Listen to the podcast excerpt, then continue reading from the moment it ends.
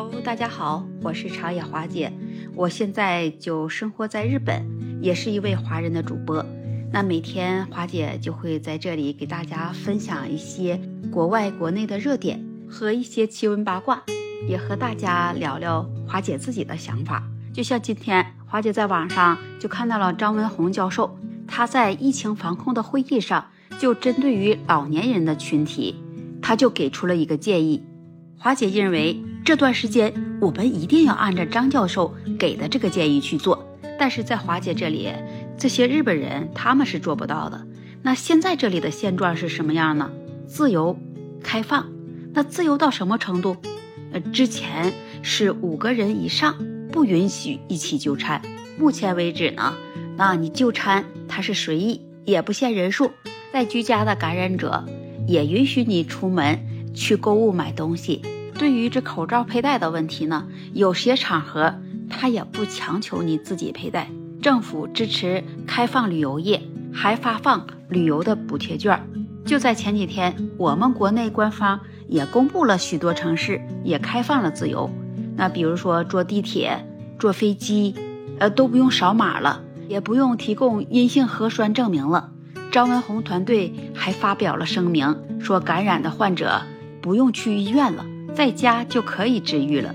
那虽然现在部分城市它是开放了，同时张文宏教授针对于老人和孩子也给出了建议，说老人和孩子他是属于免疫力低下的群体，处于很容易被感染的风险，特别是没有打过疫苗的老年人，在这段时间就千万不要出门聚集了，也不要啊串门去聊天了。也不要聚在一起打麻将了，还要注意的是，千万不要出去在一起聚集跳广场舞了。如果有事想要出门，你一定要错开高峰时间点。同时，为了老人的身体健康，也为了更好的安全防控，我们回家探望老人和老人团聚的时候，我们有必要戴上 N95 的口罩，因为这新冠病毒它有着潜伏期和无症状的感染者。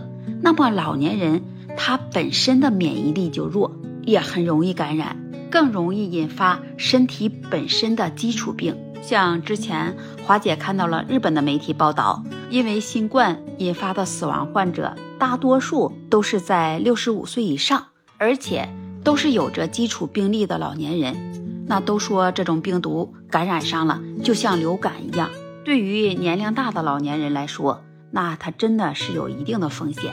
首先，那就需要我们自己来安全防控，千万不要像华姐认识的一位朋友，他就没有做好自己的安全防控。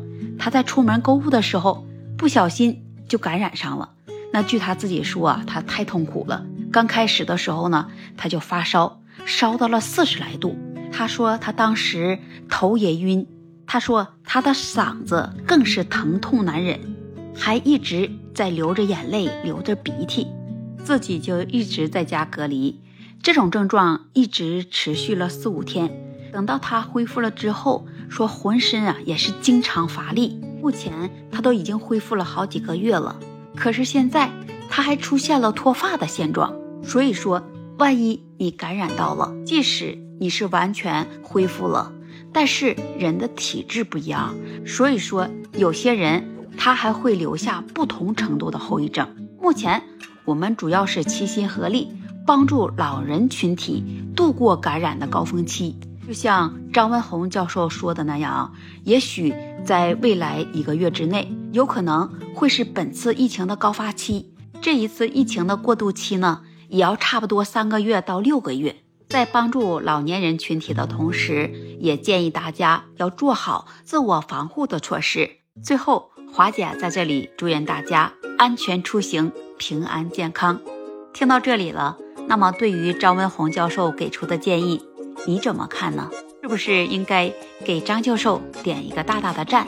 那欢迎把你的想法和看法留在评论区，也欢迎您关注订阅华姐的专辑。那这期节目华姐就给你分享到这里了，下期节目会更精彩。那我们下期节目再见。